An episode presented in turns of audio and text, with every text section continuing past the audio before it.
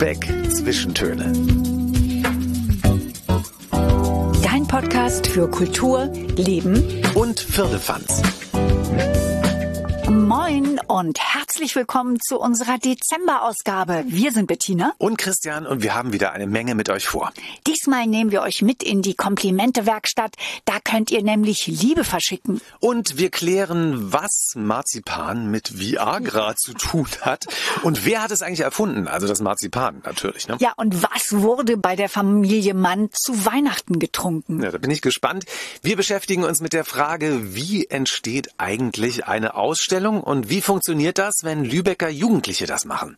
Wir haben zwei Lübecker Thomas Mann-Fans gefunden, die zu Weihnachten ein besonderes Ritual pflegen. Das war lustig. Ja. Und wir nehmen euch mit auf eine Tour über die Lübecker Weihnachtsmärkte. Ja, aber erstmal geht es jetzt um eine spezielle Orgel und freundliche Fledermäuse. Lasst euch überraschen.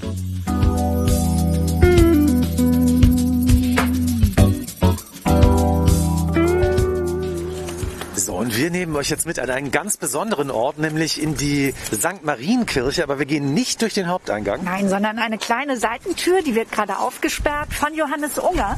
Hallo, Der Organist, genau, von St. Marien nimmt uns nämlich mit an seinen Arbeitsplatz. Hallo. Ja, herzlich willkommen.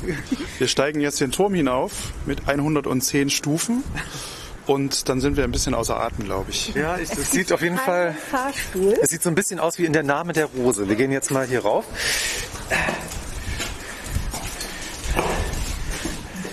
Blätter wehen über die Treppen. Ein sehr schmaler, eine sehr schmale Treppe, eine Wendeltreppe.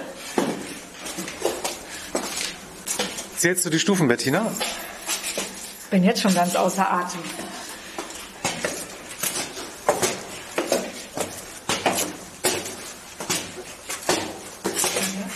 Bitte? Fast wie im Fitnesscenter auf so einem Stepper.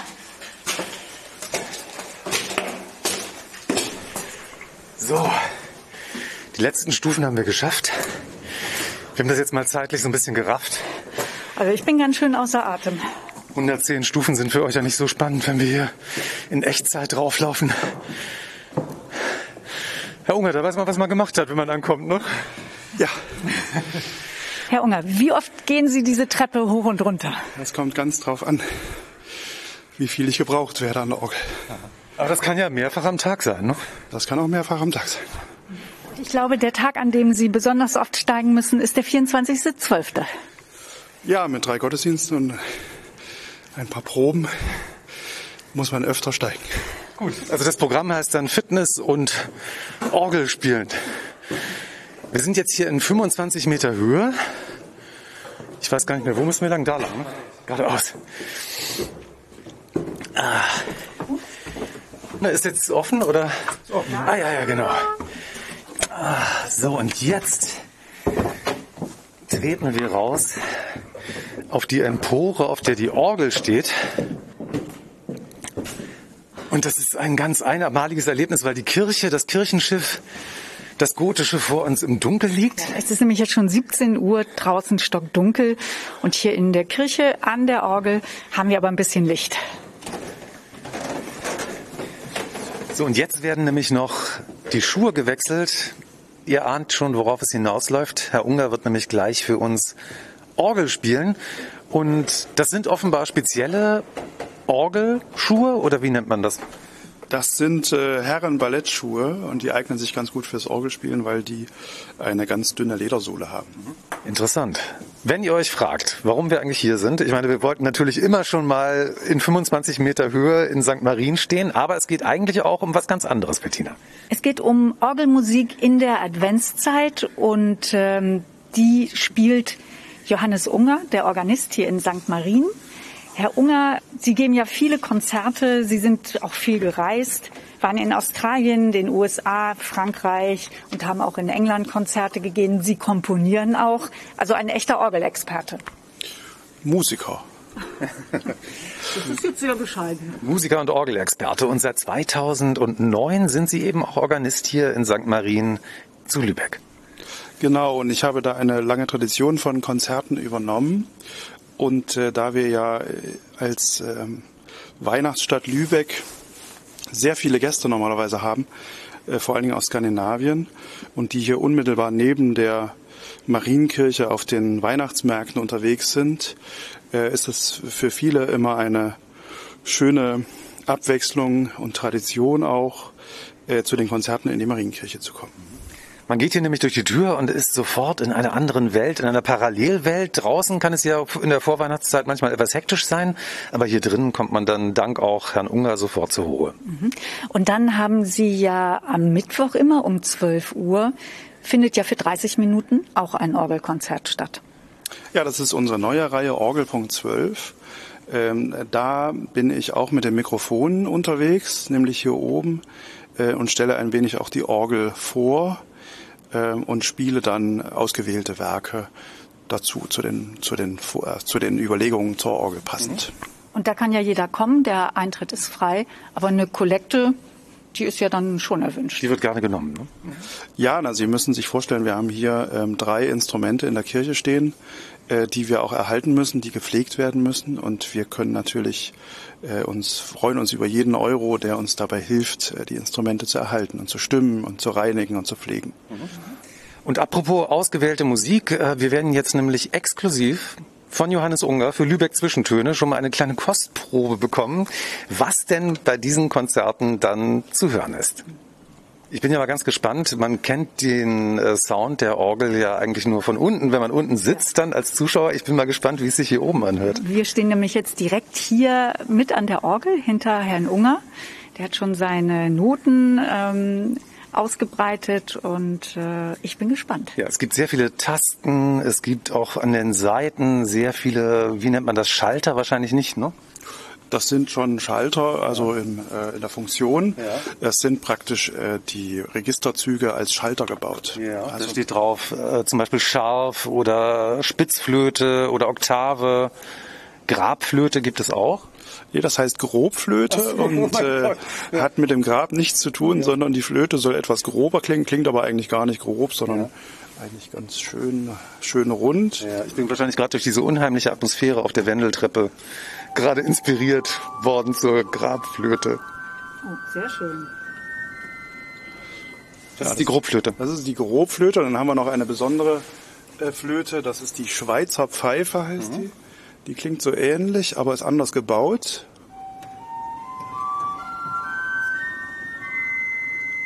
Mhm. Die hat eine doppelte Pfeifenlänge und ein kleines Löchlein und klingt eine Oktave höher, als sie normalerweise ohne das Loch klingen würde. Oh, eins möchte ich nochmal hören. Ich sehe da oben Zwergzimbel. Können wir die nochmal hören? Die 51? Ah, die ist leider kaputt. Habe ich mir die falsche ausgesucht. Was passiert bei der 75, der Scharf? Das Scharf, das ist ähm, ein Register, wo mehrere Pfeifen pro Ton erklingen. Mhm. Ähm, ihr seht also auch, äh, wenn ihr für die Kollekte spendet, dann wäre auch wieder Geld für die Zwergzimbel zum Beispiel da. Dann wäre auch wieder Geld für die Zwergzimbel da, das ist richtig. Aber jetzt die 75 scharf. Wenn Sie hier in der tiefen Lage kann man das besser hören, dass es mehrere Töne pro Ton sind. Mhm. So, Herr Unger, was spielen Sie uns jetzt vor? Ja, ich dachte, passend zum Advent, äh, da haben wir äh, ein Lied, das heißt Nun kommen der Heiden Heiland. Mhm. Ähm, das ist eine Melodie aus dem, aus dem vierten Jahrhundert und ist später äh, von Martin Luther aus dem Lateinischen in, ins Deutsche übersetzt. Und es ist äh, in der evangelischen Kirche das Leitlied für den Advent.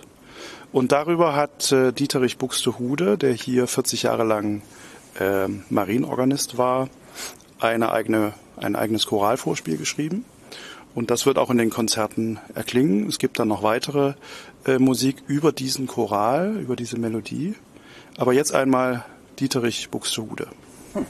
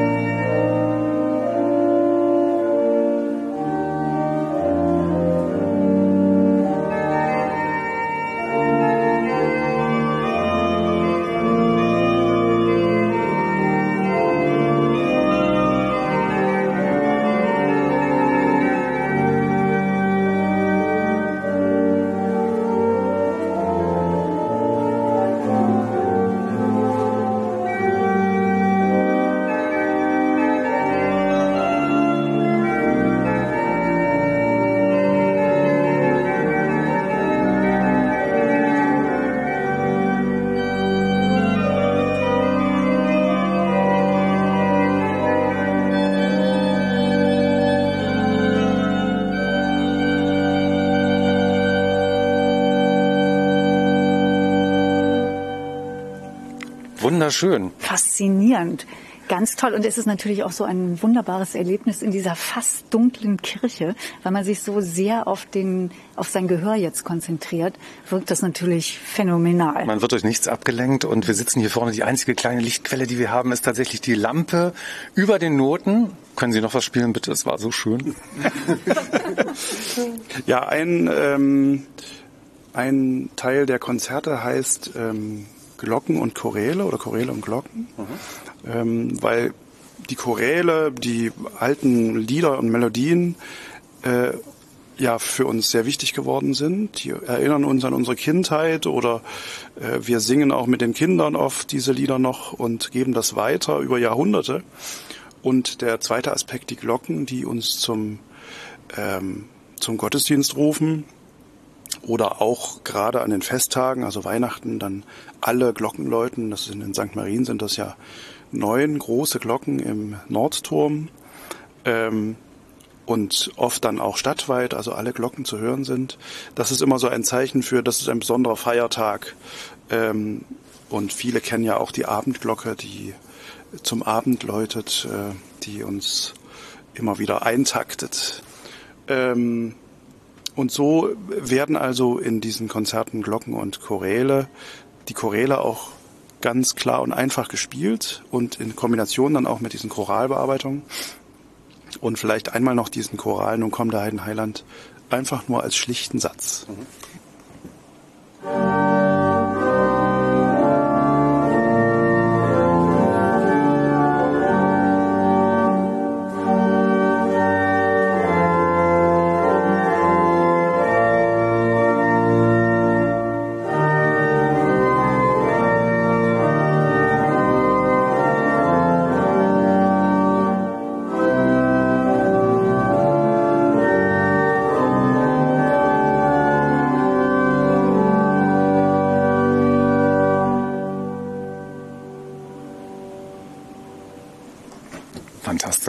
Toll. Mich hat das jetzt sehr beruhigt. Ich finde das sehr meditativ und das kann man ja gebrauchen während der Advents- und Weihnachtszeit. Wir hatten schon gesagt, die 12 Uhr Konzerte am Mittwoch, die sind ja kostenfrei. Da kann ich aber gerne was spenden. Das ist auch erwünscht. Dann gibt es aber im Abendbereich natürlich Konzerte. Da brauche ich eine Karte. Wo bekomme ich diese Karten? Also die Karten gibt es an der Abendkasse und wer davor schon Karten haben möchte, der kann das über Vorverkaufsstellen ähm, versuchen zu bekommen, hier in Lübeck. Und man kann aber natürlich auch online buchen über die Ticketsysteme Reservix und Lübeck Ticket. Wenn ihr den kompletten Überblick haben wollt über die ganzen Konzerte, dann findet ihr den auch auf der Website von St. Marien zu Lübeck. Ist ganz einfach. Und Herr Unger, ich habe jetzt noch eine Frage. Ähm, kann man auf dieser Orgel eigentlich auch ein äh, moderneres Weihnachtslied spielen oder geht sie dann kaputt, weil sie so eine innere Ästhetik vielleicht hat? Nein, sie geht nicht kaputt. Man kann auf der Orgel alles Mögliche machen. Dürfen wir uns was wünschen? Last Christmas vielleicht? Äh, ich dachte eher, weil ich hier so ein schönes Glockenspiel habe an der Orgel. Ähm, Jingle Bells. perfekt. Nehmen wir genauso gerne. Sehr, sehr gern. Vielleicht sogar noch lieber. Ich auf jeden Fall. Ist mein neues Lieblingslied auf der Orgel. Modern natürlich. Also diese Orgel in der Marienkirche hat ein Stabglockenspiel und das hören wir jetzt. Mhm.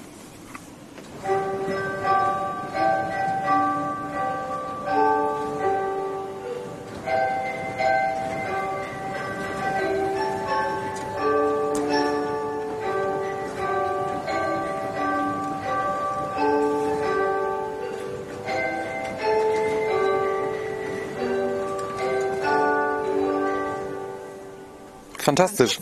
Herr Unger, ganz toll. Vielen Dank, dass Sie hier so tolle Musik machen in St. Marien. Bei, bei mir ging jetzt gerade so ein, so ein, kleiner Film ab. Ich sah so wirklich vor meinem inneren Auge, wie der Schnee rieselt, der Weihnachtsmann mit einem großen Schlitten kommt, vollgepackt mit Geschenken. Musik löst Assoziationen aus. Auf jeden und Fall. Und wenn Sie spielen, brauchen wir eigentlich auch gar keinen Schnee, weil der, der, unser innerer Schnee fällt praktisch äh, vor unserem geistigen Auge. Ja, da gäbe es jetzt noch leise rieselt der Schnee, aber ich weiß nicht, ob da das jetzt die Sendung gesprengt wird. Ja, ähm, ja also äh, das ist äh, auch für uns Musiker immer eine bewegte Zeit. Die vielen Konzerte äh, mit den vielen Besuchern und der ja sehr ähm, anrührenden Musik, die für diese Zeit geschrieben wurde. Herzlichen Dank für Ihre schöne Musik und eine gute Kondition für die Adventszeit, dass Sie die Treppen auch immer gut rauf und runter kommen. Danke, danke. Und beim Runterkommen, ähm, das ist ja manchmal auch gar nicht so einfach. Wenn es später ist, dann gibt's ja die Fledermäuse. Ja, ab 22 Uhr ungefähr fliegen bei uns im Turm die Fledermäuse, aber die haben sich an mich schon gewöhnt. Sie haben für alle schon Namen gefunden. Aber nicht füttern. Nein, nein, nein. Gut, vielen Dank und eine schöne und segensreiche Weihnachts- und Adventszeit und einen guten Rutsch ins neue Jahr. Apropos neues Jahr, Neujahrskonzert gibt's auch. Genau, es gibt am 2. Januar um 17 Uhr das Neujahrskonzert mit Bach ins neue Jahr. Orgelwerke von Johann Sebastian Bach. Wir freuen uns drauf. Sehr perfekt.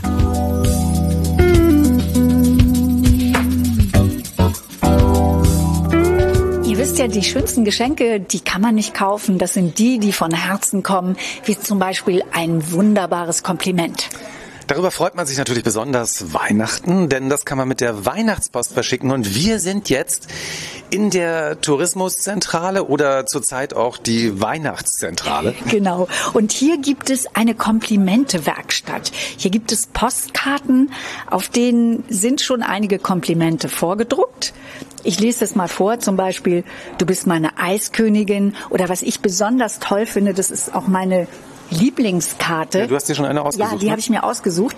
Auf dieser Karte, da sieht man einen kleinen Waschbären mit einem Strickpulli und darüber steht, du bist der Strickpulli für meine Seele. Das ist doch super, oder? Ja, ich würde mich darüber freuen, finde ich toll. Also es gibt vorgefertigte Komplimente schon, sollte euch nichts einfallen. Draußen steht übrigens auch ein Weihnachtsbaum mit Komplimenten. Also für die, die denen gerade kein Kompliment einfällt, die können sich also inspirieren lassen. Aber auf die Rückseite kann man eben auch ein ganz persönliches Kompliment schreiben. Es gibt hier eine Gebrauchsanweisung, also für alle, die denken, wie funktioniert das jetzt? Genau. Also da steht eine Tafel, auf der steht, was, Bettina? Da steht, suche dir eine Karte aus. Erstens. Ja, und daneben ist eine Box, da kann man unter verschiedenen Karten sich eine aussuchen. Dann äh, schreib an deine Lieben. Zweitens. Genau, zweitens. Und drittens, wirf die Karte gerne in unseren Briefkasten. Der steht dann einen Meter daneben. Ja, und das Wichtigste, den Versand übernehmen wir. Ist doch toll, ne? Also man muss ja wirklich nur schreiben, sich ein tolles Kompliment ausdenken, Adresse drauf und den Versand übernimmt dann Lübeck Tourismus. Ist doch fantastisch. Ich finde das ganz toll und das machen wir jetzt mal mit dieser kleinen Waschbärkarte. An wen wollen wir schreiben, Bettina? Na, ist doch ganz klar. Wir schreiben an unsere Hörerinnen und Hörer. Das wollten wir doch immer schon mal An die machen. HörerInnen. Ja, an die HörerInnen, genau. Was schreiben wir denn, Bettina? Ähm, Liebe Hörerinnen und Hörer, Hörer, genau. Schön, dass es euch gibt. Und herzlichen Dank, dass ihr uns immer wieder hört. Ihr seid die besten HörerInnen der Welt. kann man das auch lesen? Muss ein bisschen deutlicher schreiben, glaube ich, ne? Ja, ich habe eine ziemliche Klaue. Ja, und, dann, und dann schreibt bitte nochmal, wir wünschen euch eine tolle Vorweihnachtszeit, ein fantastisches Fest und einen guten Rutsch. Eure Bettina. Und euer Christian. So. Ich finde das super so. Und jetzt kannst du hier noch äh, zusätzlich, um unserem äh, guten Wunsch noch Nachdruck zu verleihen, kannst du hier noch Stempel drauf machen. Genau, ein Stempelkissen gibt's hier nämlich mit einem Stempel. Aufdruck zum Beispiel All I Want for Christmas is You. Ja. Was gibt Zack. es noch? Ach, das andere ist auch All I Want for Christmas is You in verschiedenen Farben haben wir jetzt auch gemacht. Und jetzt schmeißen wir die Karte in den Briefkasten, den Weihnachtsbriefkasten. Grüner Briefkasten. Genau, wo geht er auf? Ah, hier. Und zack. Jetzt Die ist Karte er ist weg. im Briefkasten und verschickt. Genau. An unsere Hörer, wir haben sie ähm, nach in die Ohrenstraße 3 nach Hörerhausen geschickt. Ich hoffe, sie kommt auch an. Die kommt ganz bestimmt an.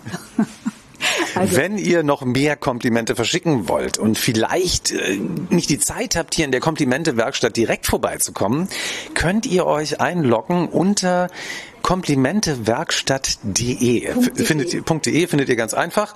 Und da könnt ihr dann auch digital Komplimente verschicken und Weihnachtspost. und da gibt es noch eine wunderbare Playlist. Da könnt ihr euch einzelne Songs raussuchen mit Weihnachtsappeal.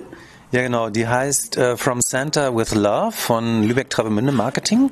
Und da sind zum Beispiel drauf The Power of Love, Frankie Goes to Hollywood, Little Drummer Boy, Frank Sinatra, Kylie Minogue, Only You. Wir hören in eins jetzt bitte mal rein. Wollen wir John Lennon nehmen und Yoko Ono? Ja, finde ich gut. Happy Christmas, War ja. is over in Klammern. Warte ja. mal, da hören wir mal kurz rein. Genau. So this is Christmas. And what have you done? Another year over.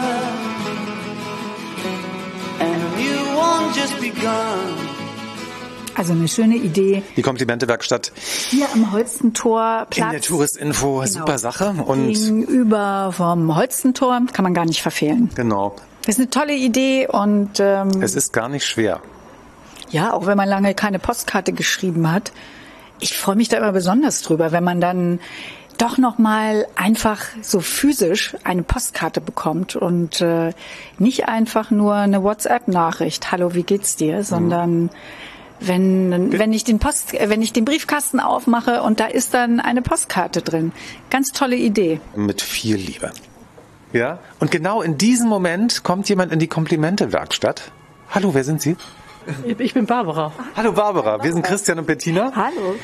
Ähm, du guckst dir gerade die Karten an, die man verschicken kann hier umsonst. Äh, gibt es eine, die dir gefällt? Hast du eine spontan gesehen? Ich würde das vielleicht nehmen. Mit dir hänge ich am liebsten ab. Ja. Sehr schön. Und wer, und wer soll die bekommen? Wer die bekommen soll? Hm, ein Freund von mir. Ja. Okay. Aber es ist eine schöne Idee, oder? Super Idee. Ganz tolle Idee. Barbara, schöne Weihnachtszeit. Ja, Dankeschön. Gute Zeit in Lübeck. Danke. Tschüss. Tschüss. So, und hier geht noch eine Karte aus der Komplimente-Werkstatt hinaus in die weite Welt. Und ähm, da sehe ich gerade, ist eine Karte ausgesucht worden, auf der steht I wish you what? Immer gut. An wen soll die denn gehen? Also ja, meine Freundin. Aha. Er hat auch in, hier Student in Musikhochschule. Aha. Ja. Und das ist eine schöne Weihnachtsüberraschung. Ja, genau. Ja. ja. Von wo bist du? Ah, ah ich komme aus Shanghai. Ja. Ah, okay. Und ja. du, du, studierst hier an der Musikhochschule? Ja, genau. Ja, ich studiere bei meinem Lehrer ja. Ah, der auch hier ist und der, der auch dringend noch eine Karte, eine Komplimentekarte verschicken muss. Wie, wie, lange bist du denn schon hier in Lübeck? Ja, ich habe schon vier Jahre, fünf Jahre, ja, ungefähr, ja. Aha. Genau. Und welches Instrument lernst du? Ja, ich bin Posaune. Ah ja, okay. Ja, ja. Ist es gut, hier Posaune zu lernen in Lübeck? Ja, natürlich. Ja, ich habe, Was ja. heißt lernen? Also äh, studierst. Welches studierst du? Du spielst bestimmt ganz toll schon. Ja, natürlich. Der Professor hebt gerade beide Daumen, also es so muss so schlecht sein. kann es also nicht sein. Ne? Und ich weiß auch schon, die nächste Karte, die geschrieben wird, der Professor schreibt an seinen Schüler, du bist der beste Posaunist, den ich seit langem gehört habe. Hundertprozentig. eine gute Zeit hier in Lübeck noch und eine schöne Vorweihnachtszeit. Ja, okay, ja vielen Dank. Ja. Achso, wir sind Bettina und Christian. Wir haben gar nicht gefragt, wie du heißt. Äh, ich heiße Jingwei. Ja, ja, ja. Mensch, wir sind gespannt. Wir würden nicht gerne mal äh, Posaune hören, äh, spielen hören. Ja, von Gebt ihr, gebt ihr irgendwann ein Konzert jetzt? Ja, ja, ich habe ein Abschlusskonzert in, ja, in diesem Semester, mhm. 4. Äh, 4. Februar, ne? in, die, in die Musikhochschule. Ja. ja. Alles klar, okay, das merken wir uns schon mal. 4. Februar ein Abschlusskonzert.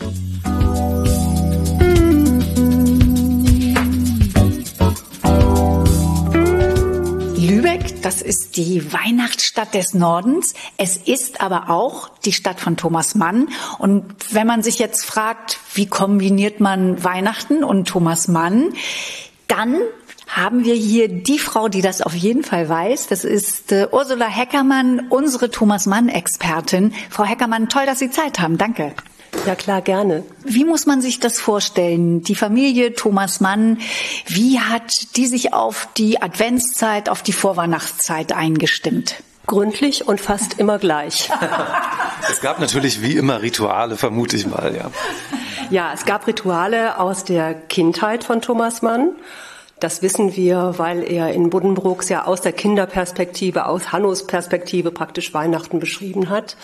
Und wir wissen es, weil äh, wir später Aussagen von seinen Kindern darüber haben. Und vor allem haben wir Thomas Manns Tagebücher. Und in den Tagebüchern hat er exakt darüber Buch geführt, wie Weihnachten gefeiert wurde. In der Familie, in seiner Familie dann später. Frau Heckermann, was lesen Sie uns jetzt vor?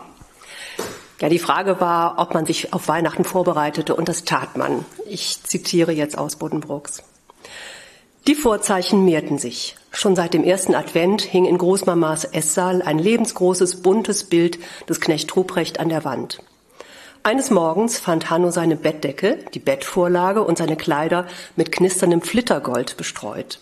Dann, wenige Tage später, nachmittags im Wohnzimmer, als Papa mit der Zeitung auf der Chaiselongue lag und Hanno gerade in Geroks Palmblättern das Gedicht von der Hexe zu Endor las, wurde wie alljährlich und doch auch diesmal ganz überraschenderweise ein alter Mann gemeldet, welcher nach dem Kleinen frage. Er wurde hereingebeten, dieser alte Mann, und kam schlürfenden Schrittes in einem langen Pelze, dessen raue Seiten nach außen gekehrt und der mit Flittergold und Schneeflocken besetzt war, eben solcher Mütze, schwarzen Zügen im Gesicht und einem ungeheuren weißen Barte, der wie die übernatürlich dicken Augenbrauen mit glitzernder Lametta durchsetzt war.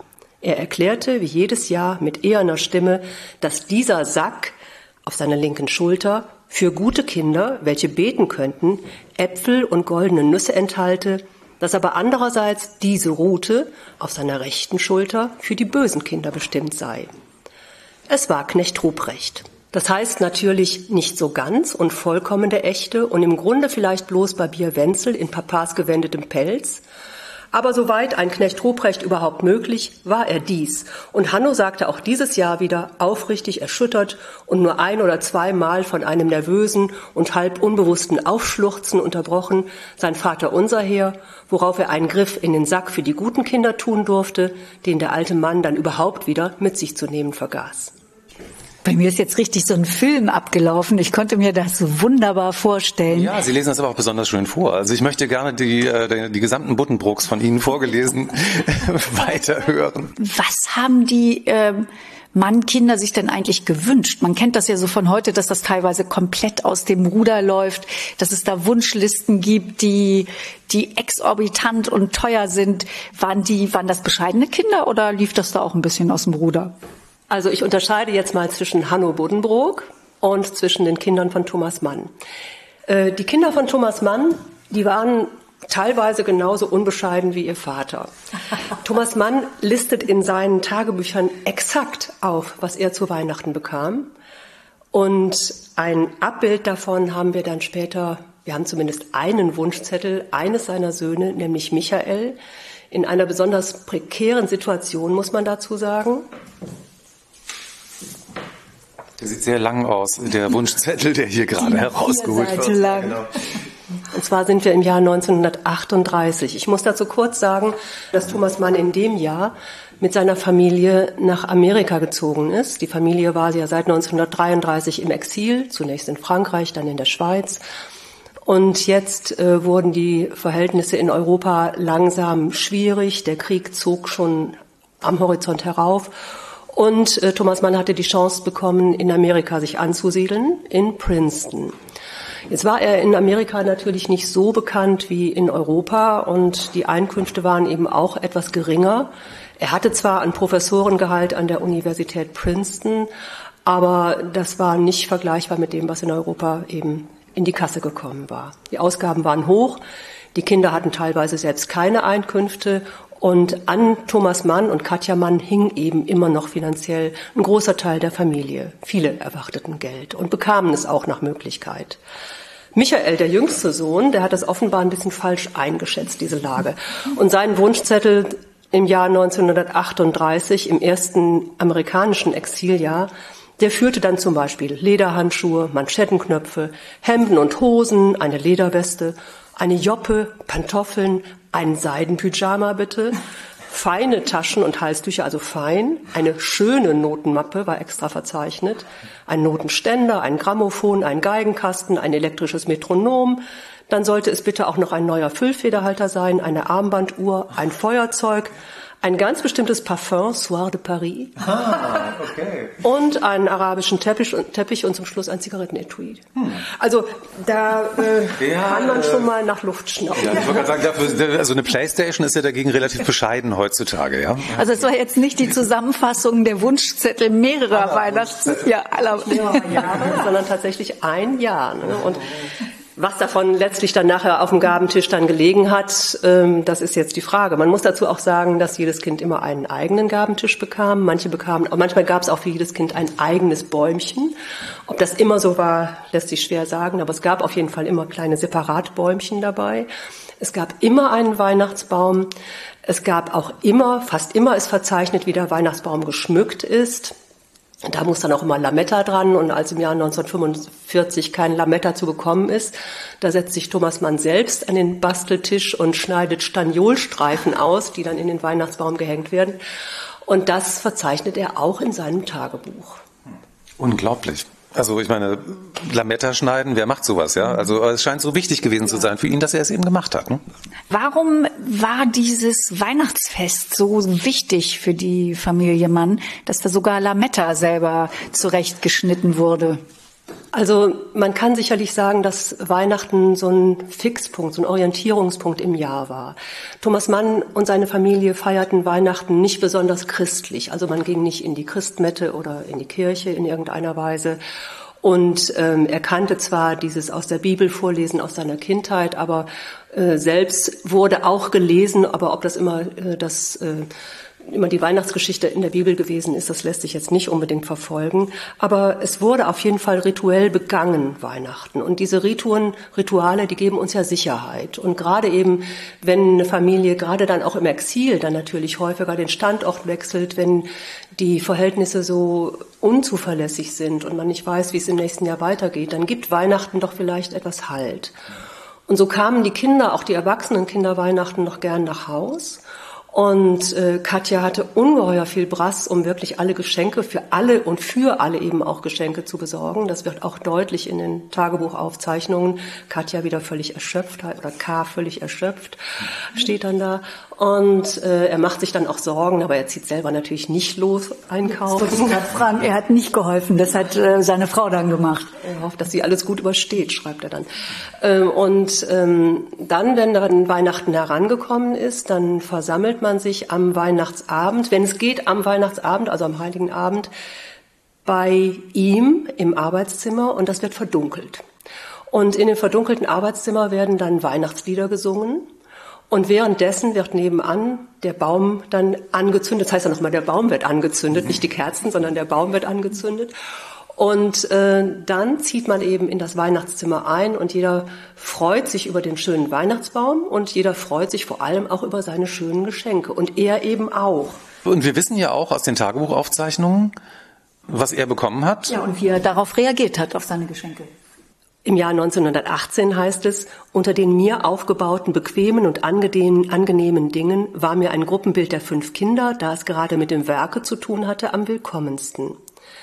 K, also Katja, seine Frau, schenkte mir noch Einzelaufnahmen von ihnen, also den Kindern, worunter Isis, das ist Klaus, sein ältester Sohn, im schwarzen Samtanzug mit weißem Fallkragen besonders anmutig. Freue mich, einen so schönen Knaben zum Sohn zu haben. Das ist natürlich auch wieder Thomas Manns Blick auf, ja, auf seinen Sohn. Im nächsten Jahr dann, immerhin ein Jahr nach dem Ersten Weltkrieg, ich bekam einen Reisetee-Kochapparat, nebst anderem Gerät, also vermutlich ein Tauchsieder, Unterzeug, Taschentücher, viel Konfitüren, Zigaretten, ausgezeichnete Fotografien von K. mit den Sechsen und von Lisa allein. Erika erklärte mein Buch für ihr schönstes Geschenk. Icy, hocherfreut über Hauptmannswerke. 1945 reiche und angenehme Geschenke, neue Plattenart, klangvoll, Filmtechnik und Plastikmaterial, also wohl keine Schellackplatten mehr. Mhm und da bekommt er dann Bruch Menuhin. Auch das wird ganz genau verzeichnet. Viele Musikplatten und Nützlichkeiten heißt es im nächsten Jahr und so weiter und so weiter. Also Thomas Mann bekommt immer Dinge, über die er sich sehr freut. Das äh, gehört für ihn absolut dazu. Ich habe so einen Dreiklang in diesem Weihnachtsritual entdeckt. Also erst diese Versammlung, dieses Versammeln im dunklen Zimmer, dieses Singen, dann die Bescherung, das heißt auch Bescherung in der Familie, und dann hinterher wird gegessen. Und beim Essen gibt's auch immer was Gutes, entweder Pute oder anderes Geflügel oder Fisch und soweit es geht, ganz häufig in den Tagebüchern Champagner. Also auch in Zeiten, in denen es nicht so gut läuft, Champagner ist fast immer dabei. Zu Weihnachten gibt's einen richtig guten Tropfen genau. in der Familie Mann wenn ihm hinterher übel ist und er sagt, er musste wieder irgendein Medikament nehmen hinterher und fühlte sich dann doch nicht so wohl. Aber vorher wird ordentlich getafelt. Hm, sehr schön. Hört sich gut an. Heute ist es ja so, in vielen Familien, kennen wir auch, Sie wahrscheinlich auch, dass es gerade so in der Weihnachtszeit manchmal sehr stressig wird, dass man sich vielleicht da auch mal in den Haaren liegt oder dass es richtig knallt. Was wissen wir darüber in der Familie Mann? Lief das da alles immer sehr harmonisch ab oder gab es da auch mal einen richtigen Krach? Das ist jetzt nicht so verzeichnet. Also es gab ab und zu natürlich ähm, zwischen den Kindern, ja, also Erika war immer schwierig. Äh, gerade das Verhältnis zwischen Erika und der Mutter war auch nicht ganz einfach. Und dadurch gibt es dann durchaus auch mal ein paar Aufzeichnungen. Aber das ist jetzt nicht unbedingt auf die Weihnachtszeit äh, beschränkt oder dass es kulminiert in der Weihnachtszeit. Also in dem Zusammenhang war die Familie ja nicht so nur auf Weihnachten fixiert, dass die Kinder wirklich nur Weihnachten gekommen wären. Gerade in der Zeit des amerikanischen Exils, in der ja auch die Kinder, also die ja auch, wir sprechen von erwachsenen Personen, Erika war ja 19, Jahrgang 1905 und Klaus 1906, äh, die waren ja viel unterwegs auf der einen Seite, auf der anderen Seite waren die Lebenswege etwas chaotisch eben durch diese Exilzeit, durch die erzwungene Immigration und äh, insofern war das Elternhaus immer der Hafen, in dem man immer ankommen konnte. Und das tat man durchaus nicht nur Weihnachten. Und das heißt also, wenn es krachte oder auch wenn es gut lief, dann war das nicht auf Weihnachten fokussiert. Also was ich jetzt auf jeden Fall daraus mitgenommen habe, ist ähm, Weihnachten und Thomas Mann. Das war eine, ein Perfect Fit, wie man sagen würde. Also die, ähm, das passte gut zusammen auf jeden Fall.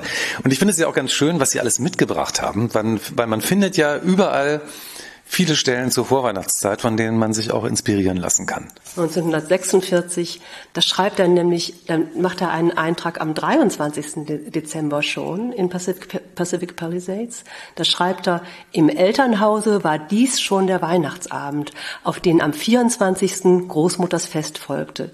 55, 60 Jahre ist das her, soll das wohl heißen. Da erinnert er sich nochmal an das, an das Weihnachten seiner Kindheit und diese Festreihenfolge, 23., 24., die ist dann auch in Buddenbrooks genauso verzeichnet, denn da beginnt der Weihnachtsabend am 23. in der Fischergrube, zu Hause bei Hanno, und wird fortgesetzt am 24. mit der großen Bescherung bei der Großmutter. Und da bekommt Hanno das Puppentheater und das Harmonium und das ist ja dann der Kern dieses Weihnachtskapitels in Buddenbrooks, das man dann bestimmt noch mal lesen sollte an dieser Stelle. Ich Gute jetzt, Idee. Ja, ich habe jetzt richtig Lust bekommen, das nochmal aus dem Bücherregal hervorzuholen, das Buch Die Buddenbrooks und drin zu lesen.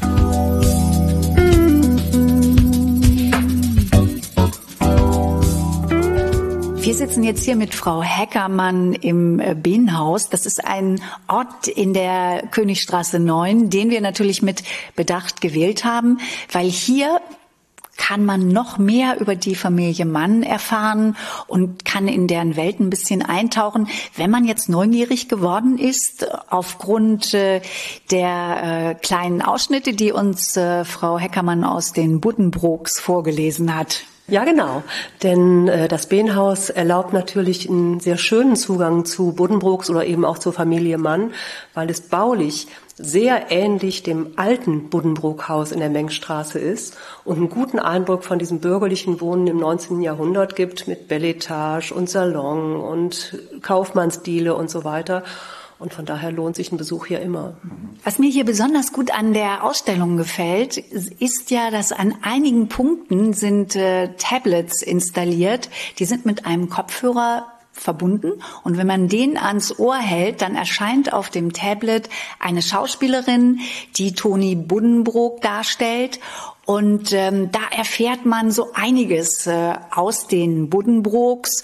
Und sie macht das auch mit so einem Augenzwinkern. Sie transportiert das in die Jetztzeit. Und ich finde, das ist ein schöner Einstieg, gerade für junge Besucherinnen und Besucher, die vielleicht noch nicht so in die Thematik Thomas Mann, die Familie Mann und die Buddenbrooks eingetaucht sind. Und das könnte der Anfang einer ganz großen Liebe werden, finde ich. Du meinst zwischen jungen Leuten und Thomas Mann und Toni ja. Buddenbrook. Und Toni Buddenbrook. Was ich ganz interessant gemacht finde, ist, dass Toni Buddenbrook äh, eben manchmal in zeitgenössischer Kleidung auftritt. Manchmal trägt sie ein Kleid aus der Buddenbrook-Zeit, manchmal beides zugleich.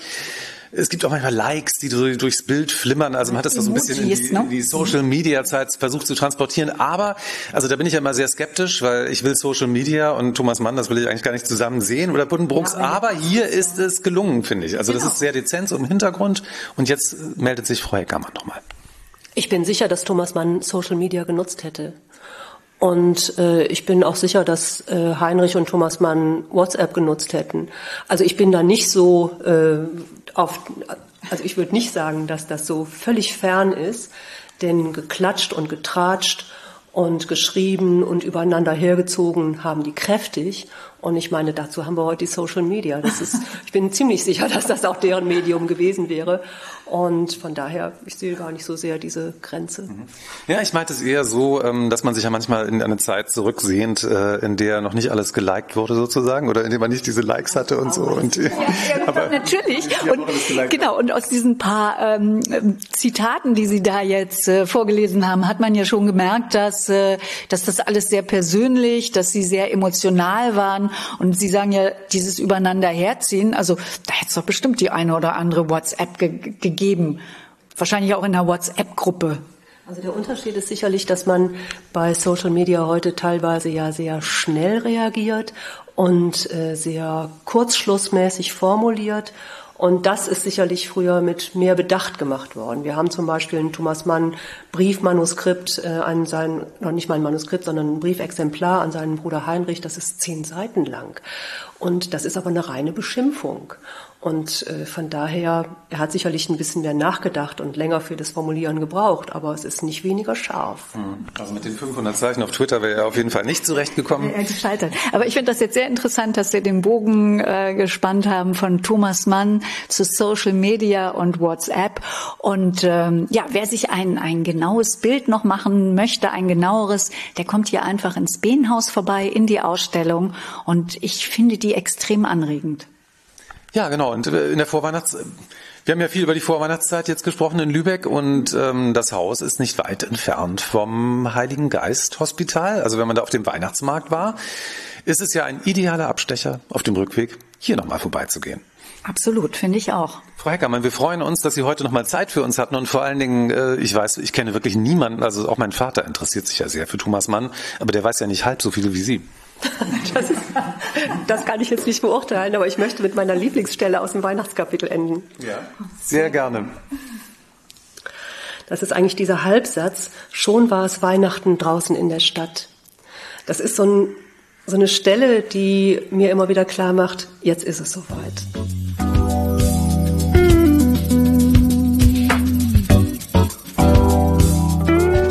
Thomas Mann und Weihnachten, die Buddenbrooks und Weihnachten, da sagen jetzt viele, ja, das ist lange her, 19. Jahrhundert, aber Bettina? Ja, das wird ja weiter zelebriert, diese Tradition. Und Susanne und Helle, bei den beiden sind wir jetzt. Schön, dass ihr Zeit für uns habt. Gerne, sehr gerne, hallo. Sehr gerne, hallo. Und ähm, Susanne und Helle, die leben diese Tradition ja weiter. Die schmücken jedes Jahr ihren Weihnachtsbaum, wie im Weihnachtskapitel der Buddenbrooks die Hauptattraktion, das sind die weißen Lilien. Susanne, seit wann macht ihr das denn? Wir machen das ungefähr seit sieben bis acht Jahren, würde ich mal so denken. Irgendwann haben wir damit angefangen. Äh, ja, das, als wir hörten, dass Thomas Mann eben seinen Weihnachtsbaum mit weißen Lilien schmückte, das haben wir erfahren von meinem Vater, der alles über diese Stadt wusste und auch über Thomas Mann haben wir irgendwann gedacht, wir probieren es einfach auch mal aus und haben es gemacht und waren sehr erstaunt darüber, wie wunderbar es duftete im Zusammenhang mit diesen äh, Tannenduft-Geschichten. Äh, ähm, deshalb, ja, ist es eigentlich auch so wunderbar, dass diese frischen Blumen mit dem doch dann etwas alten Tannenbaum, äh, aber doch dem Duft dann in Kombination treten. Mhm. Die Frage ist ja, äh, habe ich mich gefragt, man weiß ja, Lilien, die stehen ja normalerweise im Wasser. Ne? Aber wie halten die dann, da gibt es doch bestimmt irgendeinen Trick, wie die dann im Tannenbaum möglichst schön lange halten. Ne? Ganz wunderbarer Trick. Ich hatte eine Vase, die bestand aus zehn Reagenzgläsern, die aneinander geklemmt waren. Und diese Vase habe ich auseinandergefummelt und habe dann diese Reagenzgläser einzeln mit kleinen Drähten äh, verbunden und habe dann diese äh, Drähte in den Baum gehängt und dann auch da Wasser reingegossen. Mhm. Und das muss man auch täglich erneuern oder wieder komplett machen, denn sonst hat man wenig Spaß mit den mhm. Lilien.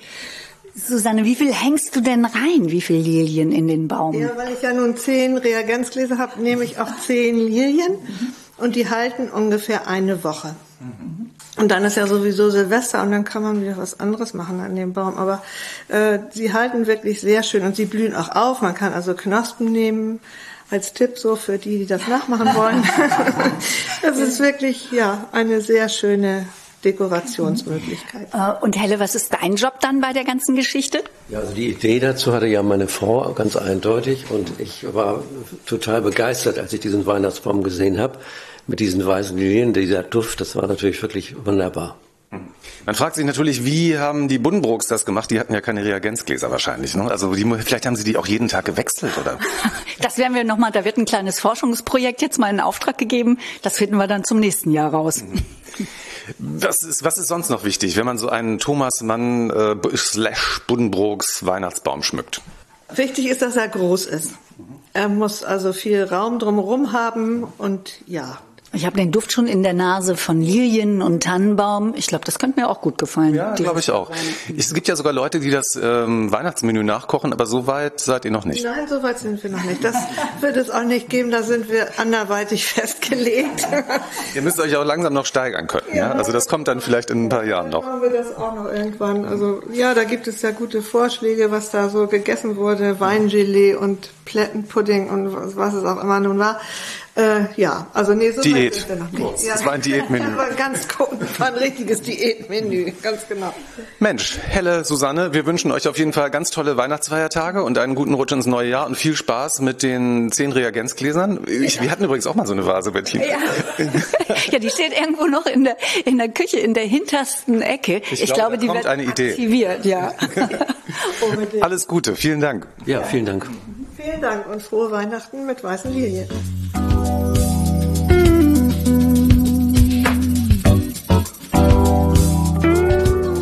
Und wir nehmen euch jetzt mit auf einen Bummel über die Weihnachtsmärkte in Lübeck. Lübeck die Weihnachtsstadt mit ganz vielen Weihnachtsmärkten. Dazu gibt es auch einen Flyer.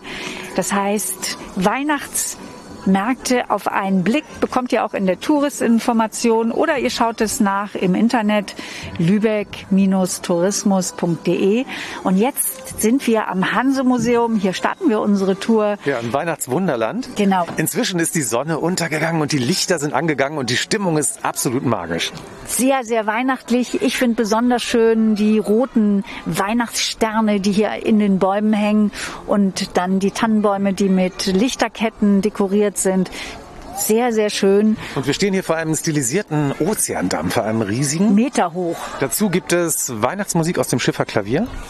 Ja, und ich bin schon richtig schön in Weihnachtsstimmung. Wie geht's dir? Ich bin, also mehr Weihnachtsstimmung geht einfach nicht. Lass uns mal losgehen. Und jetzt gehen wir weiter zum Coburg und wir sehen schon das Riesenrad vor St. Jakobi. Jetzt sind wir hier angekommen auf dem Coberg. Das ist der maritime Weihnachtsmarkt. Und maritim, hier stehen Strandkörbe und die werden auch genutzt. Ja, hier kann man seinen Glühwein im Strandkorb trinken. Auf dem maritimen Weihnachtsmarkt. Entschuldigung. Wie schmeckt denn der Glühwein im Strandkorb? Super lecker, ne? Mar maritim. Maritim. ja, Ja. Ist mal was ganz anderes, ne? Ja, auf jeden Fall zu dieser Jahreszeit. Ist das eure erste Station hier auf dem Weihnachtsmarkt, in, auf den Weihnachtsmärkten in Lübeck? Oder? Äh, heute das erste Mal, aber der Punsch ist nicht die erste Station, nein. Ja, die besondere Attraktion hier auf dem maritimen Weihnachtsmarkt äh, ist das Riesenrad, natürlich auch die Strandkörbe.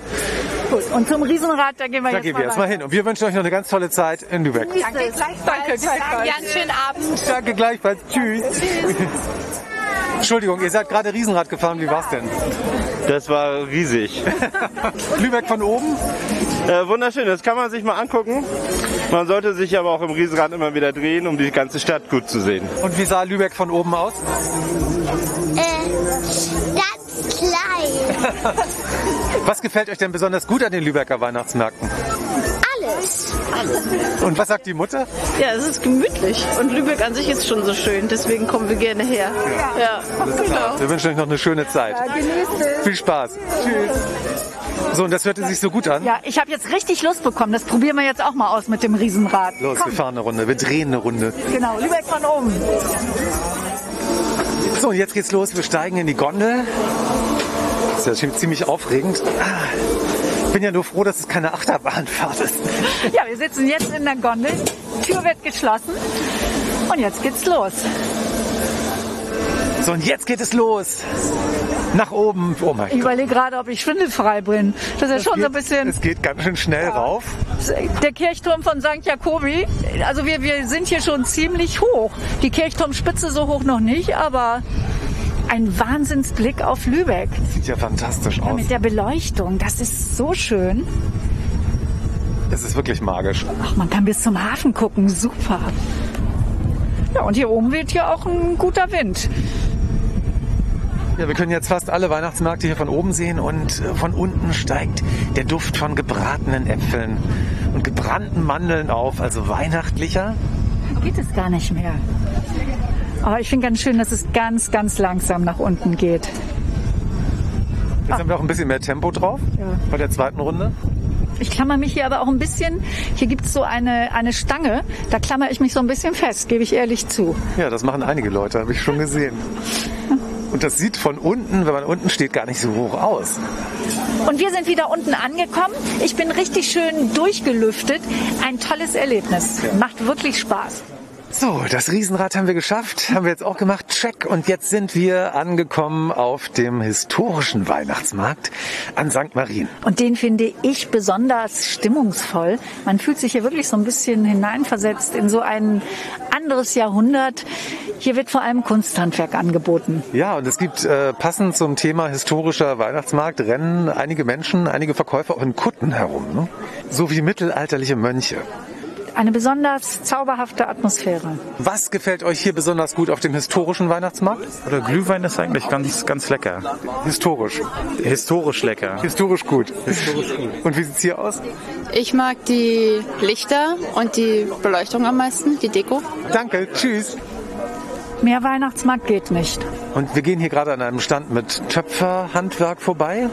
Messer kann man auch noch kaufen und es gibt Bürsten. Bürsten, selbstgemachte, handgemachte Bürsten. Oh, und da vorne sehe ich einen Käsestand Äh, mit historischem Käse. ja, eingelagert Käse Jahrtausende aus dem lang. Mittelalter. Es gibt noch viele tolle andere Weihnachtsmärkte hier in Lübeck. Weihnachtsmärkte auf einen Blick.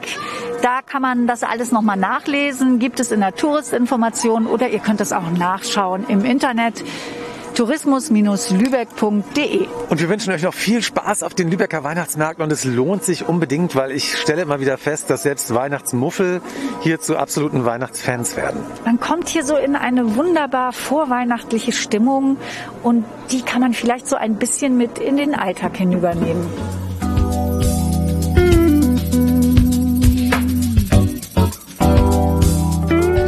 Wer an Lübeck denkt, der denkt auch an Marzipan. Lübeck, das ist ja die Marzipanstadt überhaupt. Auch deswegen, weil hier so viel Marzipan produziert wird. Ja, von Produzenten wie Lubeka, Martens, Mees, Marzipanland und natürlich Niederegger. Ja, Lübecker Marzipan zeichnet sich durch eine besonders hohe Qualität aus. Die kann man auf eine ganz einfache Formel zusammenbringen. Ja, die Qualität heißt viel Mandeln und weniger Zucker als normalerweise in Marzipan zu finden ist. Naja, Zucker ist natürlich immer noch drin, aber eben weniger als normalerweise. Also Zum für Beispiel, mich gilt immer die Faustregel, äh, Marzipankalorien sind keine Kalorien, also die zählen nicht. Ne? Ja, Lübecker Edelmarzipan zum Beispiel hat 90 Prozent Marzipan, Rohmasse und zusätzlich 10 Prozent Zucker. Ja, und das ist dann eben doch nicht so viel. Warum essen wir eigentlich so gerne Marzipan? Haben wir uns noch mal so gefragt, haben wir noch mal so reflektiert, als wir das Thema vorbereitet haben. Und wir dachten, Ich esse es einfach gern. wir dachten, am besten hören wir uns hier auf der Straße in Lübeck mal um. Warum esst ihr so gerne Marzipan? Schmeckt. Ja, schmeckt. Nein, wir- das ist als Mitbringsel jetzt. Wir fliegen morgen in die Emirate. Was macht den besonderen Marzipangeschmack aus? Die Mandeln. Ich mag eigentlich gar keinen Marzipan, aber ich bin schwanger und das erklärt es vielleicht. Also ich mag es schon ziemlich gern. Was mögen Sie so gerne am Marzipan? Naja, ich meine, es hat eine gewisse Süße, ist nicht zu süß, aber es ist auch ein Mundschmeichler, könnte man so sagen, so ähm, halt ähm, wohlfühlen. Fantastisch. Sie haben meine Erwartungen, meine Künsten übertroffen mit der Beschreibung des Marzipan.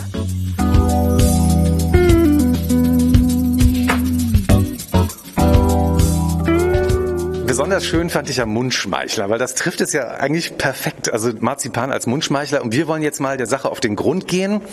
Es gibt ja verschiedene Theorien, woher das Marzipan kommt und wie es entstanden ist. Es ist eine lange Geschichte. Ja, und Lübeck ist ja sowieso die Marzipanstadt. Und wir stehen jetzt hier mit dem Marzipanexperten, dem Marzipan-Guru überhaupt. Das ist Bernd Marchlewski. Das ist der Kaffeeleiter von Niederegger. Schön, dass Sie Zeit für uns haben. Ja, hallo. Ich danke, dass Sie sich Zeit für uns nehmen. Wir legen mal los. Es gibt ja die Theorie, da gucken wir jetzt mal, was ist Legende, was ist Wahrheit, dass das Marzipan auch hier in Lübeck erfunden wurde, 1407. Eine Hungersnot drohte und der Senat sagte dann den Bäckern, aus den Mandeln machen wir Brot, also deswegen Marzipanes. Stimmt das oder eine Legende? Habe ich schon in der Schule gelernt.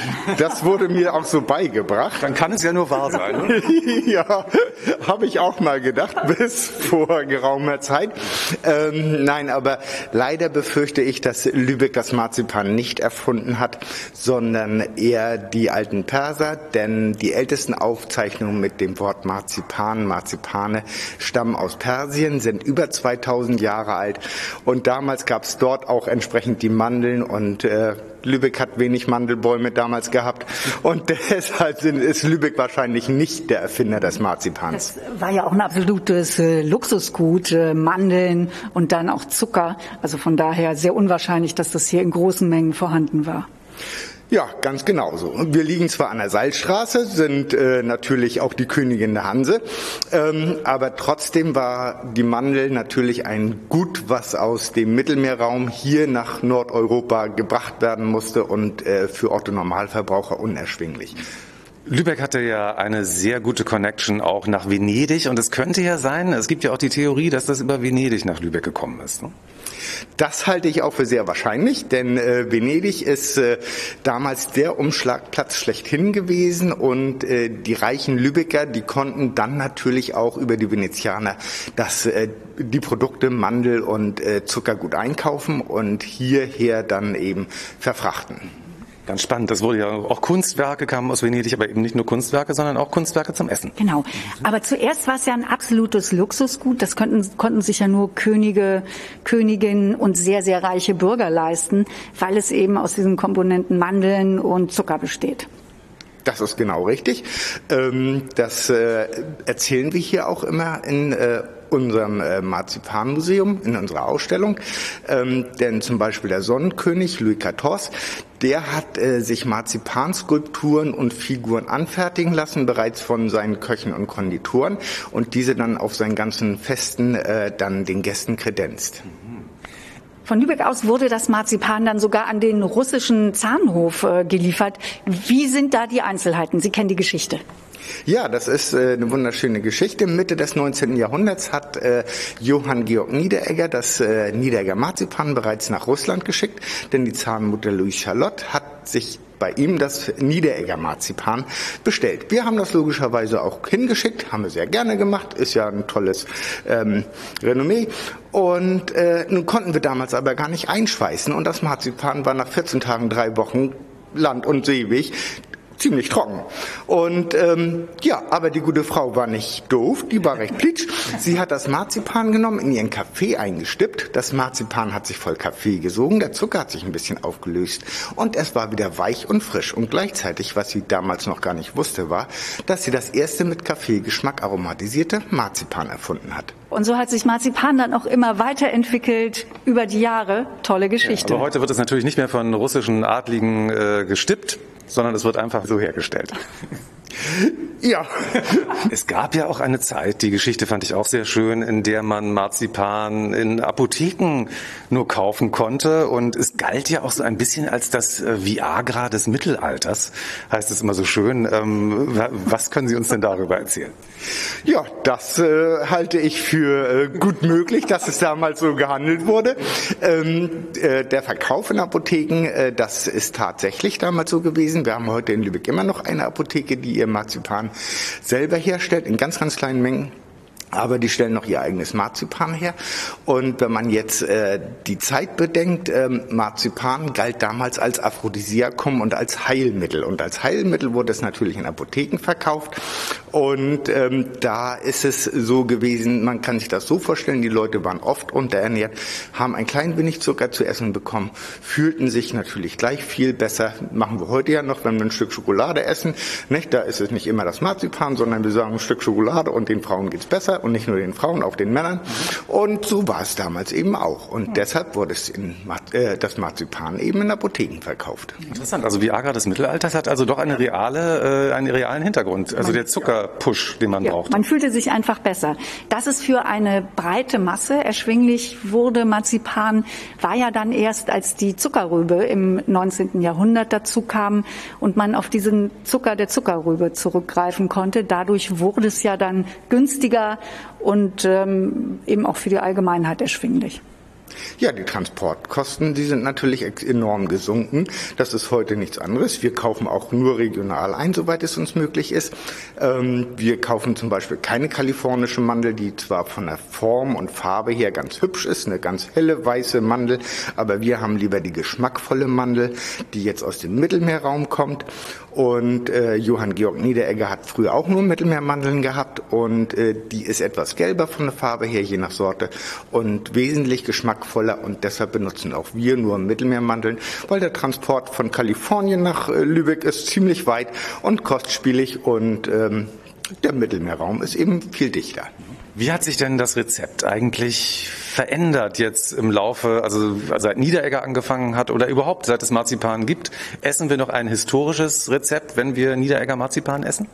Ja, unbedingt, unbedingt. Äh, aufgrund der Gesetzgebung mussten wir äh, zweimal die Rezeptur ein klein wenig verändern, ähm, aber ähm, vom Grund her ist es noch genauso, wie Johann Georg Niederegger das 1806 hergestellt hat. Hm. Also es ist wie ein Reinheitsgebot für Bier, gibt es auch ein Marzipan-Reinheitsgebot. Auf alle Fälle.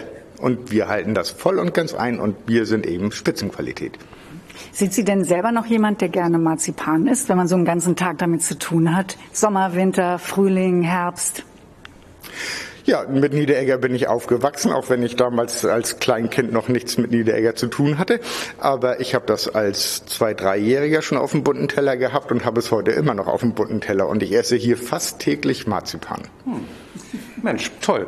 Jetzt wissen wir also auch, wie es, äh, wie das Marzipan nach Lübeck gekommen ist. Und ähm, Herr Marchlewski, ich wünsche Ihnen eine ganz tolle Weihnachtszeit. Danke, dass Sie heute für uns Zeit hatten. Ja, und wer jetzt Lust hat, sich noch äh, ein bisschen mehr mit Marzipan zu beschäftigen, das kann man hier in der Ausstellung von Niederecker machen. Und wie läuft das, wenn man hier eine Führung machen will?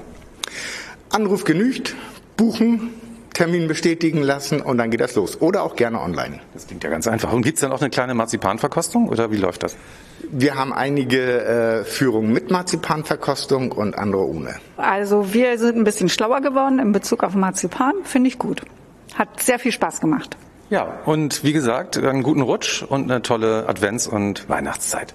Ja, auch allen Zuhörern und Zuschauern gerne eine frohe Weihnachtszeit. Besuchen Sie uns zu jeder Zeit. Wir haben täglich geöffnet und äh, alles Gute, frohe Weihnachten und guten Rutsch ins neue Jahr. Vielleicht sehen wir uns.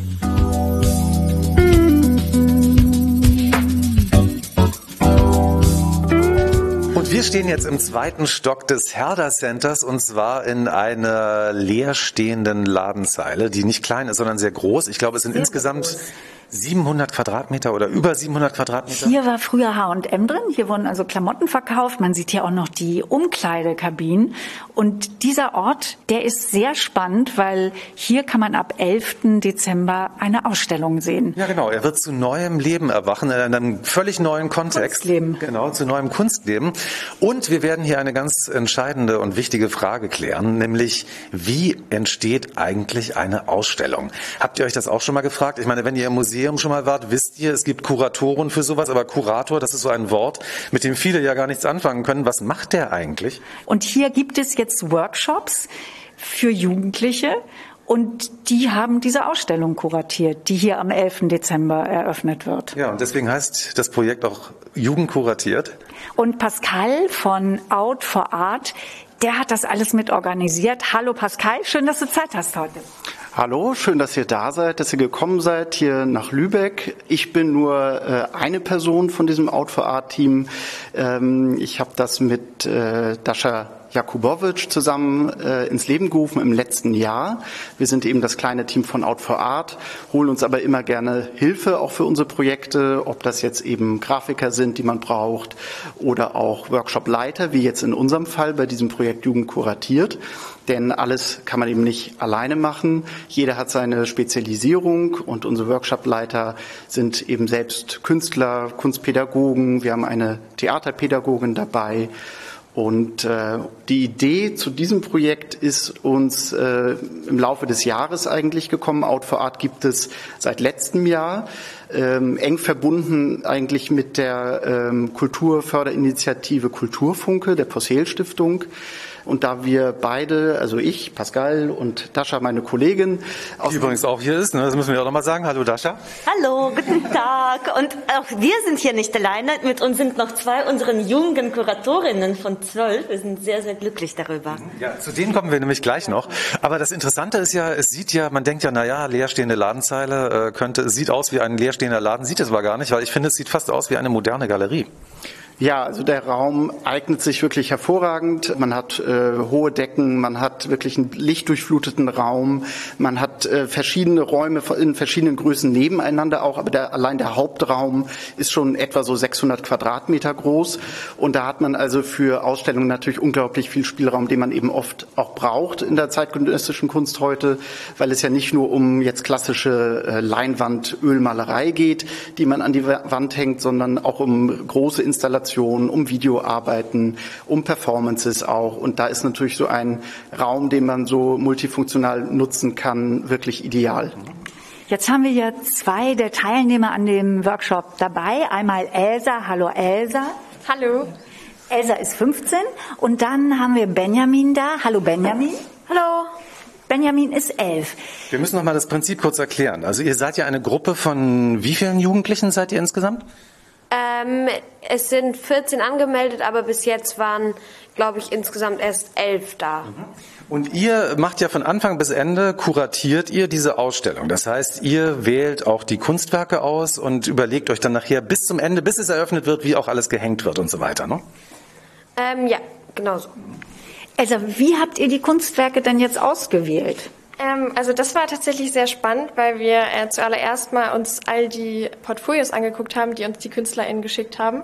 Und die haben wir gemeinsam durchgeguckt und dann besprochen, was finden wir gut, was finden wir nicht gut und wie wirkt das eigentlich auf uns. Da waren zum Teil, also das ist ja auch alles sehr moderne Kunst. Da musste man auch erstmal gucken, ist das überhaupt Kunst für uns und ja, was, was denkt man eigentlich darüber? Und äh, dann haben wir uns in Kleingruppen zusammengetan und dann hat man schon gemerkt, alle hatten schon so ihre LieblingskünstlerInnen und fanden schon bestimmte Werke gut. Und dann haben wir auch besprochen, ja, was könnte wo hängen, haben uns schon erstmal so erste Gedanken dazu gemacht. Und dann tatsächlich das Entscheidende war, dass wir dann am Ende das alle gemeinsam besprochen haben. und auch demokratisch abgestimmt, welche KünstlerInnen finden wir gut, welche Kunstwerke von denen. Und da gab es am Ende tatsächlich auch noch eine kleine Diskussion. Und Erzähl mal, wie ist denn die abgelaufen? Ja, also das war so, dass wir dann am Ende äh, uns zwischen, also wir konnten insgesamt acht KünstlerInnen auswählen. Und äh, am Ende mussten wir uns dann noch zwischen zwei entscheiden. Also wir hatten schon sieben. Da waren auch dann manche ein bisschen unzufrieden, aber wir haben dann gute Kompromisse geschlossen und ja, ich glaube, am Ende sind wir jetzt alle ganz happy mit dem Endergebnis. Benjamin, wenn du jetzt so ähm, zurückschaust, äh, was ihr da jetzt schon äh, in diesen Werk äh, Workshops gemacht habt, was meinst du, ähm, nimmst du da mit nach Hause? Was, was hast du da gelernt? Ähm, ich habe vor allem gelernt, dass Kunst äh, sehr vielseitig sein kann, also nicht nur irgendwelche ähm, Gemälde oder sehr realistische Zeichnungen, sondern auch ähm, wenn etwas zum Beispiel zu einem Teil gezeichnet oder mit Ölfarben gemalt ist, aber dann auch äh, irgendwas wie eine Zeitung aufgeklebt ist oder so. Oder wenn die Werke in 3D oder als Videos dargestellt sind. Also ich finde, ähm, dass es äh, Kunst sehr vielseitig ist und das habe ich vor allem jetzt schon mitgenommen. Elsa, was ist für dich keine Kunst? Also ich finde, das kann man gar nicht so sagen. Also für mich, ich würde eigentlich alles als Kunst bezeichnen, was der Künstler oder die Künstlerin selbst als Kunst bezeichnet. Und ich finde auch Kunst, das kommt immer darauf an, wie der Betrachter oder die Betrachterin das sieht. Also es, ja, ich finde eigentlich alles kann Kunst sein. Finde ich gut. Pascal, jetzt habe ich noch mal eine Frage. Wie haben denn die Künstlerinnen und Künstler darauf reagiert, als ihr die angeschrieben habt und gesagt habt, ja, jetzt sind hier Jugendliche, die wählen aus euren Werken aus, weil das, ist ja ein Risiko auch. Ist ja auch ein Risiko. Die wirst ja auch abgelehnt, einige.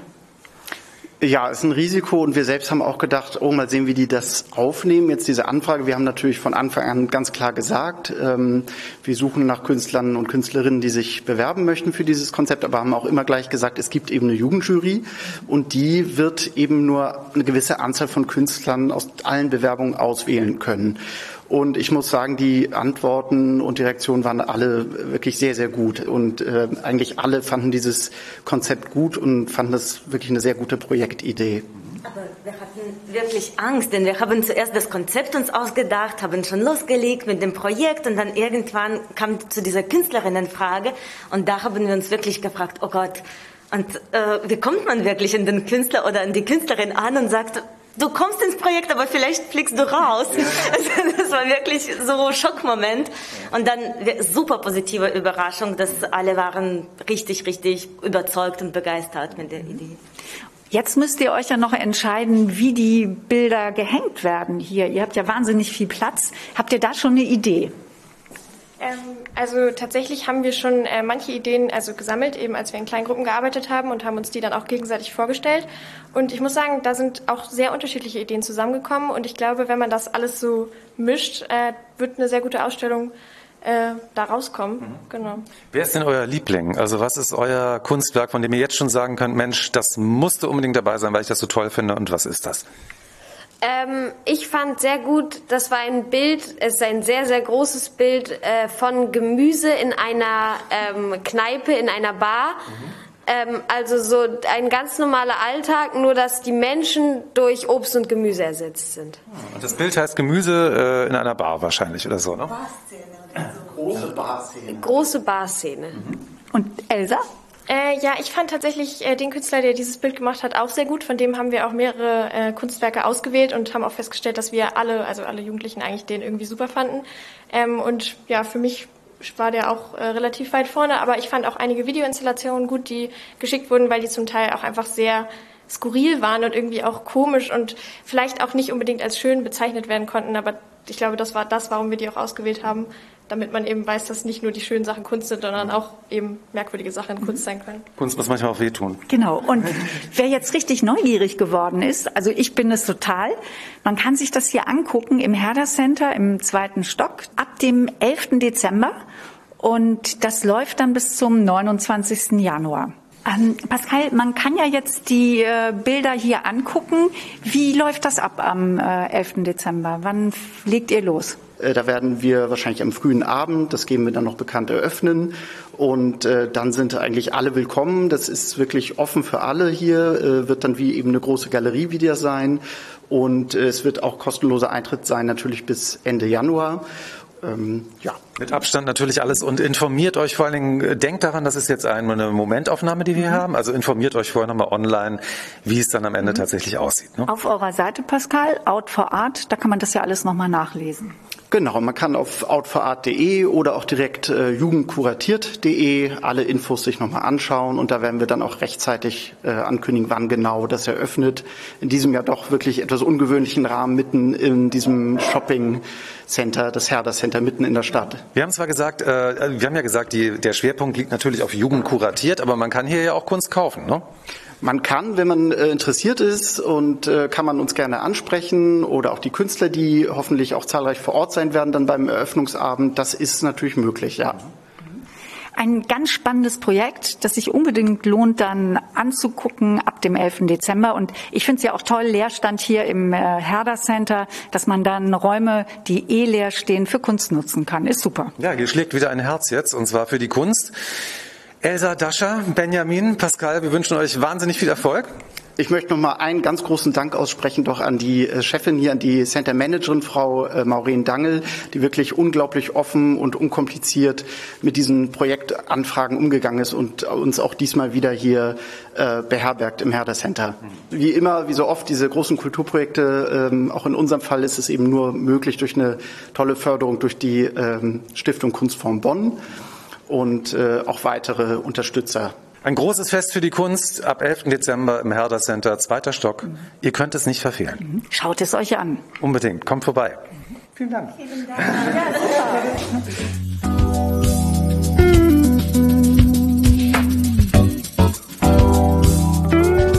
Und das Jahr geht langsam zu Ende und deswegen lautet unsere Frage des Monats an die Lübeckerinnen und Lübecker. Was habt ihr euch für 2022 vorgenommen? Was wünscht ihr euch oder was sind eure Vorsätze? Drei Fragen, Bettina. Ne? Ach, das kriegen die hin, die Lübecker und Lübeckerinnen. Wünschen tue ich mir natürlich, dass das Chaos endlich mal ein bisschen besser wird. Mein Mann und ich haben uns selbstständig gemacht mit einer mittelalterlichen Schweinepräterei, wollen natürlich wieder, dass Veranstaltungen stattfinden. Und ich freue mich, Silvester mit meinen Eltern zu feiern. Die wohnen in Südfrankreich.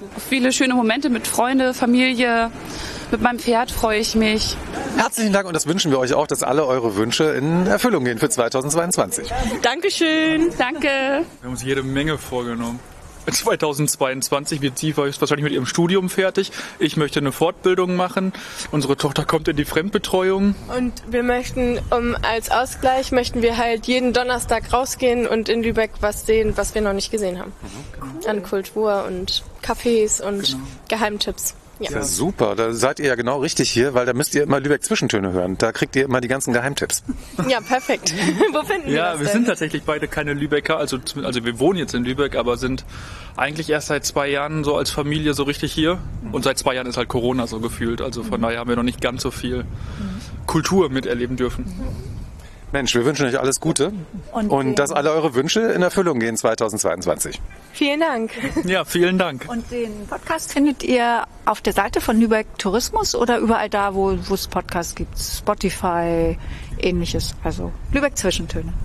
Ja, danke. Vielen Dank. Gut, viel Spaß. Worauf freut ihr euch in 2022? Was habt ihr euch vorgenommen? Oder ähm, habt ihr irgendwie so einen guten Vorsatz? Oder was wünscht ihr euch fürs neue Jahr? Weniger Corona. Mehr Reisen.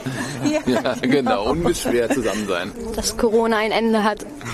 Und sonst noch irgendwas vielleicht ähm, so nach dem Motto privat, also das Buch, was ich vor vier Jahren angefangen habe, dass ich das endlich zu Ende schreibe oder irgendwie sowas? machen oder irgendwas. Dass ich erfolgreich und motiviert wieder ins Fitnessstudio gehe. Ja, ja auch. Ja, alles klar. Ja, dann äh, ne, gutes Gewichte stemmen in 2022 und vielen Dank und einen schönen Abend noch. Ja, danke. Tschüss. Das war Lübeck Zwischentöne im Dezember. Wir wünschen euch eine richtig gute Weihnachtszeit. Na und einen guten Rutsch. Und wir hören uns dann wieder 2022, wie sich das anhört. Ja, macht's gut also, bleibt gesund. Und passt auf euch auf, wir freuen uns auf euch. Tschüss. Tschüss und alles Liebe.